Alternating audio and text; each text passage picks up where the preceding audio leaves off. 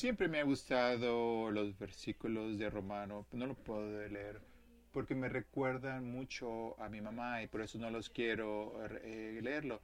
Y también en la iglesia a la que yo atendía cuando yo era niña, ellos saben cómo pueden orar sin palabras y ellos viven en esa, viven esa esperanza, a veces donde a veces te das cuenta que no hay ni ir para adelante, ni para un lado, ni para atrás, ni para arriba, ni para abajo. Esos son los que nos ayudan a orar. Específicamente me, ayuda, me recuerda a mi, a mi abuela y estando enfrente de el, porche de enfrente, éramos nueve hijos, vivíamos en una calle, en una casa muy, muy roadhouse, pero no ese tipo de casa, este, más bien este tipo de casa eran cuando se llamaban casas shotguns, que puedes, porque puedes estar, decía porque shotgun de, de, rifle, porque eran casas de que podías tú aventar un balado de enfrente de la casa y salir la bala, pues la bala puede salir y no pegar a nada, porque no había nada adentro. adentro. No sabíamos, en ese momento no sabíamos que no teníamos suficiente, porque lo teníamos todo mis abuelos, la casa de mis abuelos también tiene una banca que estaba construida al lado del de enfrente, el porche. Y, y, estaba desde el lugar donde mi, ma, mi abuela tenía plantado bastantes vegetales y entonces ahí tenía ella donde estaba sentada y a la misma vez podía cosechar sus frijoles. Y yo le recordaba lo bueno que era esos eh, chícharos frescos. Y recuerdo haberme sentado en su porche y escucharla orar y yo ahora entiendo lo que estaba haciendo. Ella, ella era la que me cuidaba cuando yo era pequeña y yo, yo sabía cuando algo le preocupaba a ella, cuando algo no estaba bien, porque yo había aprendido su sentido del humor, es, ese espíritu, puedo decir.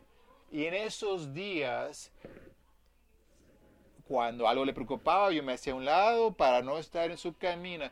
Yo debería estar en, mi mejor comportamiento y también sabía que había haber un día, haber otro día en el porche. En otro día, un día para orar y un día de estar con cara baja. Pero ella era una persona que le gustaba orar bastante profunda. Tenía una mecedora ahí. Y, tenía muchas le gustaba pelar la ocra o vegetales mientras estaba ahí meciendo. Era una persona meditaba lentamente pero constante y meciendo sin decir una sola palabra solamente estaba ahí sentada fumando su pipa y pelando la ocra en completo silencio.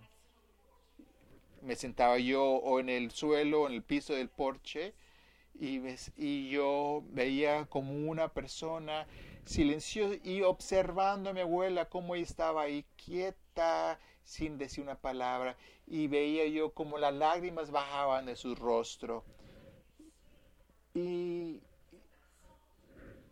y escuchaba también un, un ruido que salía de su, de su boca, de su vibración, que vibraba en su cuerpo. Y se oía algo como así se escuchaba algo así. Mm.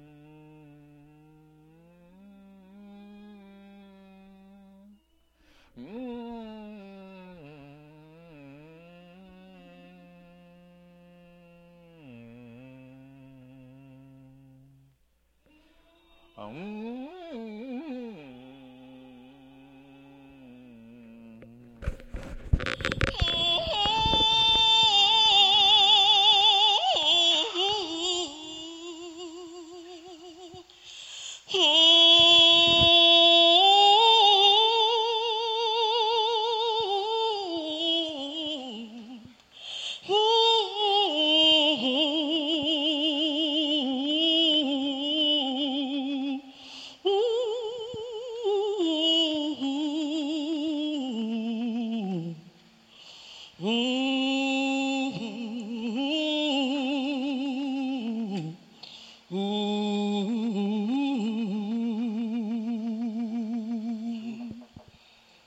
Mm. Algo así. Él estaba invocando al Espíritu.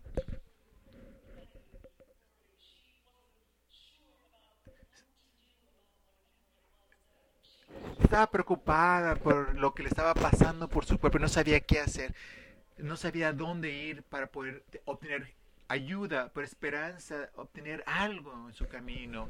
Muchos de esos días que estaban, nosotros estábamos en su presencia, sentíamos su espíritu y nos abra, lo abrazaba y la y la, la movía de un lado a otro y la escuchaba como lloraba y esperábamos hasta que hasta que sacaba todo llanto hasta, hasta, o hasta que recibía esa ayuda de esperanza. Y en el frente, en ese porche, en ese momento, sentados, sentados en esos escalones, yo reconocía que yo también estaba recibiendo muchos, muchas lecciones de espíritu que aún no sabía que usar, que me podrían llevar a través de mi vida. Y lo que no sabía en ese momento era, pero sí entendía que la vida es difícil Y es, me enseñó, ella me enseñó que siempre tienes que mantenerte en la esperanza, presente en la esperanza. Y mi abuela me dice, me estaba preparando una vida de fe, no una vida de escasez, pero una vida con fe. Ella sabía, yo vi, yo fui testigo que la vida va a ser y siempre va a ser difícil ella me dio ese ejemplo a través de su vida, aun cuando, aun, cuando ya había hecho todo lo que yo podía haber hecho, y no es suficiente para poder salir de la situación o circunstancia en la que te encuentras, pero si yo me mantengo abierto al Espíritu, a la presencia del Espíritu, al, a, la guía, a la guianza del Espíritu, probablemente la vida no puede trabajar como yo a lo mejor yo lo estoy visualizando, pero siempre va a ser un beneficio mucho más de los todo lo que estamos arrastrando, pero esa es la vida y la intención de la vida, que siempre es buena. Mi abuela me enseñó cómo orar con y con y el Espíritu. Cómo puedo trabajar hacia mi dirección, cómo en dirección de Dios y a través de la creación de Dios. Ella me enseñó que no siempre las cosas van a ser justas, pero yo necesitaba agarrarme de algo que es la esperanza. Yo sentí que las, las lecciones de esperanza de mi abuela es que ella me trataba de enseñar a podía yo enrolarme en esa lección, pero hay muchas cosas que me pueden separar de nosotros, del amor y la intención de Dios en nuestras vidas, que puede que intentan separar de uno al otro y que trate de separarnos honestamente de nuestro interior, nuestro sentido de, nosotros mismos. Y en, las lecciones de Román y Romeo, dice, le está diciendo que el vida puede, no es de exclusión, puede causar estrés, puede causar persecución, la vida puede causar o tener divisiones, pero la, pero para Dios la intención, la intención de Dios es buena para nosotros, para todos nosotros. Aprender algo y practicándolo, poniéndolo en práctica, son cosas muy diferentes. No sé si ustedes, pero, pero en estos días he tenido mucha dificultad manteniendo la esperanza. Es muy es, es difícil de orar en vocación o ser paciente en el paciente en recibir el Espíritu. Pero especialmente viendo a aquella gente que siendo oprimida de nuestro mundo y nuestro mundo es muy caótico en este momento como la iglesia de Romanos. Estamos en un tiempo de división. Ahora estamos siendo divididos en nuestro estado, en nuestro estado, nuestro país, nuestro mundo, pero la verdad pero mucho de la verdad es esa división es que nosotros la estamos creando. Como la iglesia romana. Nosotros quisimos dividirnos. Cuando creemos, cuando es nuestro derecho y nuestra responsabilidad de tener esa, que tenemos de dictar quién, quién puede ir, quién no puede ir al baño, o cuando las fuerzas policiales están están juzgando a la gente de piel oscura y que dicen que aunque sea una broma, es difícil de obtener esa, esa realidad. Cuando separamos, nos separamos con etiquetas como liberales o conservativos, de cuello azul o blanco, de pro vida o pro decisión. No somos como, debemos ser anti-inmigrantes o hemos decidido o pueden ser o pro, pro negro, pro azul, es algo, es algo es más exclusivo que el otro. Es algo muy difícil de obtener, de entender. Pero cuando vemos, cuando el, vemos, vemos que el Departamento de Justicia desmantela mucho que se ha hecho por tantos años y cuando quieren dejar que la marihuana y, están pisando nuestras comunidades de color. Como vemos cómo sacan los inmigrantes, cómo los separan de sus familias, a esos a, a esa gente que no había visto a su país o en el país de donde vinieron por décadas, no saben qué hacer allá. No pierdan esperanza. vemos todas las cosas que están pasando en Venezuela, en las Filipinas, en Chechnya, entre los Coreas. Cuando hay muchas cosas que están hirviendo y que están viendo a México, a Australia, a Canadá, eres difícil de mantener, de agarrar eso, de sujetarlo. Y es difícil. Cuando me recuerdo las lecciones que traen la lección de Romanos y recuerdo a mi abuela, porque me recuerdan la presencia, el estado de eh, todo lo que está sucediendo en este mundo, el caos de este mundo, no es la palabra final. No es la palabra final. Tengo que recordarme que los,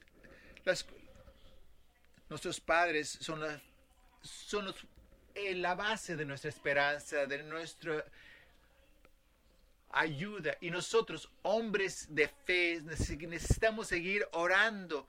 Necesitamos mantener esa vela encendida. Deja que tu, tu ser siga adelante. Que y yo quiero agarrarme de esa fe, abrazar esa, aunque sé que estábamos también en la nacimiento de esa creación de nuestro Señor. Espero que podemos mantener, que podemos experimentar los primeros frutos del Espíritu, que toda la gente del mundo está, en diferentes secciones de la nacionalidad. La esperanza, que yo mantengo, que todos empezamos a ver de una inclusión. Y estamos rechazando la manera de pensar. Y la esperanza que yo mantengo es que empezamos a entender cómo es que estamos interconectados con los demás y con toda la creación de Dios. Y espero que yo pueda mantenerte, sostenerte. Gente que se está elevando y está resistiendo y están siendo presentes para el beneficio de toda la gente y de toda la creación.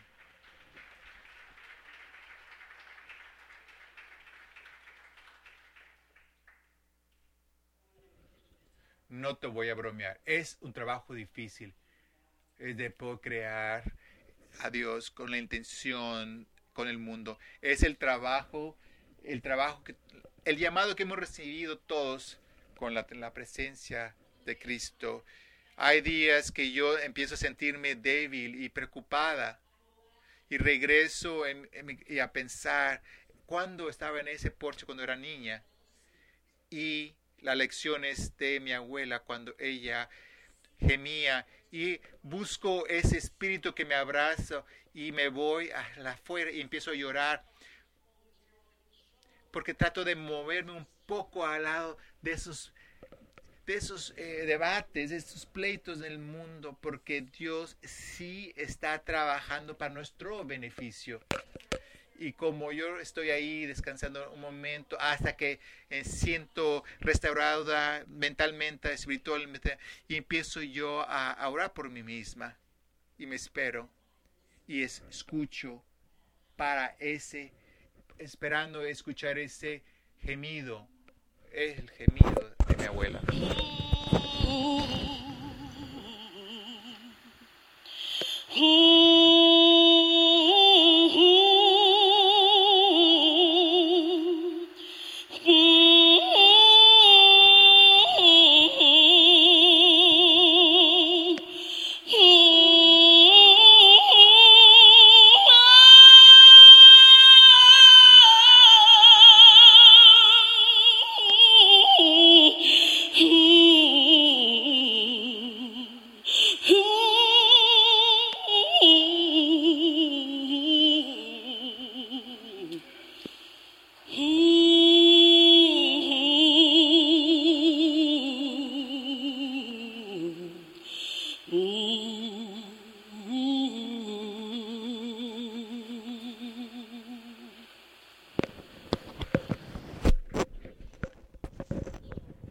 Cuando sentimos atrapados, siéntese conmigo en ese porche y deje que ese espíritu empiece a restaurar esa esperanza tuya,